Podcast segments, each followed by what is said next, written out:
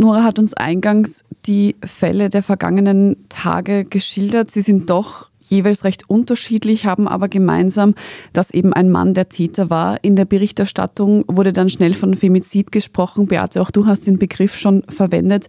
Was bedeutet denn Femizid genau? Meistens wird Femizid so umschrieben, das ist eine Tötung einer Frau oder eines Mädchens, weil sie eine Frau oder ein Mädchen ist. Also ein Mord oder eine Tötung aufgrund des Geschlechts. Also so wird das meistens beschrieben. In den 70er Jahren hat das eine Soziologin, die Diana Russell, diesen Begriff aufgebracht und er wird seitdem immer häufiger verwendet. Und was ganz zentral ist an dem Begriff, dass man eben zeigt, diese Form von tödlicher Gewalt passiert innerhalb eines Kontextes, den man einfach mit Patriarchat umschreiben könnte. Ja, das ist natürlich auch weltweit unterschiedlich ausgeprägt, aber letztendlich geht es einfach darum, um eine niedrigere Bewertung von Frauen oder von Frauenleben. Und ich finde es deshalb auch sehr gut und wichtig, diesen Begriff zu verwenden, dass man sagt, es geht jetzt nicht nur um das Tötungsdelikt, sondern es geht auch darum, dass Frauen womöglich ökonomisch abhängig sind, dass es ein Überlegenheitsgefühl vieler Männer gibt gegenüber Frauen, dass diese Arbeiten, die sie verrichten, auch von der Gesellschaft gering geschätzt werden. Also sowohl, ob man sie wichtig findet, als auch, wie sie ökonomisch entlohnt werden. Also ich finde, das sind alles Themen, die kann man vom Thema Gewalt gegen Frauen nicht wegdenken. Das gehört alles dazu. Und das versucht eben der Begriff Femizid zu beschreiben. Das sind Tötungen, die passieren innerhalb oder die sind innerhalb eines Patriarchats möglich und sind eigentlich ohne Sexismus, ohne Patriarchat so nicht denkbar. Ja, das ist einmal so ein bisschen weiter ausgeholt, was dieser Begriff meint. Kann man dann bei den aktuellen Fällen von Femiziden sprechen? Ja, da geht man dann eher ins Detail. Also Feministinnen, Aktivistinnen, Gewaltschutzexpertinnen sprechen definitiv immer von Femizid. Also es kommt ein bisschen darauf, wer spricht, ob man von Femizid sprechen kann.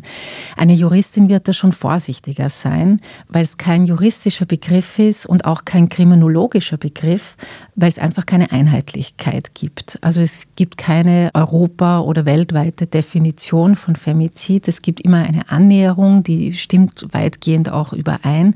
Aber es gibt eben Fälle, wie auch einer dieser aktuellen Fälle, wo es dann schon ein bisschen schwieriger wird, zum Beispiel bei den erweiterten Suiziden, die es ja auch zum Beispiel 2022 sehr gehäuft gegeben hat, wo man beobachtet, das ist jetzt ein älteres Paar, es ist vielleicht Pflegebedürftigkeit da gewesen und dann kommt es zu dem Fall, das ist in den letzten Jahren wirklich häufiger passiert, dass ein Mann seine Partnerin tötet. Es gibt einen gemeinsamen Abschiedsbrief. Er tötet sich selbst auch. Und man weiß im Prinzip nicht, was ist da passiert. Also das bleibt im Dunkeln. Aber man könnte sagen, naja, die Tat an sich wurde von einem Mann durchgeführt. Also all diese erweiterten Suizide äh, schauen so aus in der letzten Zeit, also fast alle, dass eben der Mann die Tat dann vollzogen hat und dass man eigentlich nicht weiß, wie das Einverständnis der Partnerin ausgesehen hat.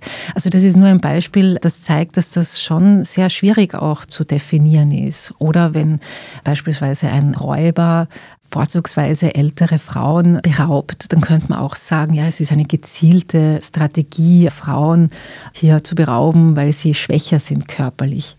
Das ist auch eigentlich ein interessantes Beispiel, wo man sagen kann, also wenn es jetzt ein Raubmord ist, geht das jetzt schon in die Richtung Femizid oder ist es einfach nur eine kühl kalkulierte Überlegung und das hat jetzt mit Frauenverachtung insofern nichts zu tun. Also das sind schon interessante Fälle, die man natürlich noch diskutieren muss und deshalb ist es eben in dem Sinn noch nicht so gut als analytischer oder ganz genau wissenschaftlicher Begriff brauchbar. Mhm. Und auch wenn das noch recht schwierig ist, ich glaube, es geht schon ein bisschen aus dem hervor, was du uns gerade schon erzählt hast. Aber warum ist es denn trotzdem wichtig, Femizide als solche zu benennen? Ja, eben aufgrund dessen, was ich vorhin gesagt habe, weil es einfach mit diesem Begriff kann man schnell zeigen, die Tötungen an Frauen sehen ganz anders aus als die an Männern. Also Männer werden eher im öffentlichen Raum ermordet, Frauen eindeutig im privaten. In den eigenen vier Wänden und eindeutig hat es einen enormen Überhang, dass es Ex-Partner und Partner sind. Ja, also mit Femizid, diese ganz großen Unterschied bei den Tötungen an Männern und Frauen, den kann man relativ schnell aufzeigen damit und eben auch die gesellschaftlichen Verhältnisse mit betonen.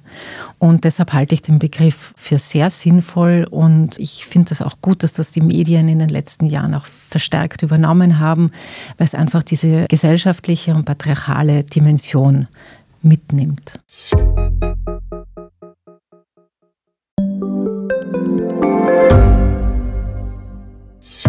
Hat Österreichs Politik ein Korruptionsproblem? Wie wird der Ukraine-Krieg enden? Und warum wird alles immer teurer? Ich bin Tobias Holub. Und ich bin Margit Ehrenhöfer. Wir stellen die brennenden Fragen unserer Zeit. Und die Standardredaktion liefert Antworten. Im Thema des Tages, Montag bis Freitag um 17 Uhr, überall, wo es Podcasts gibt.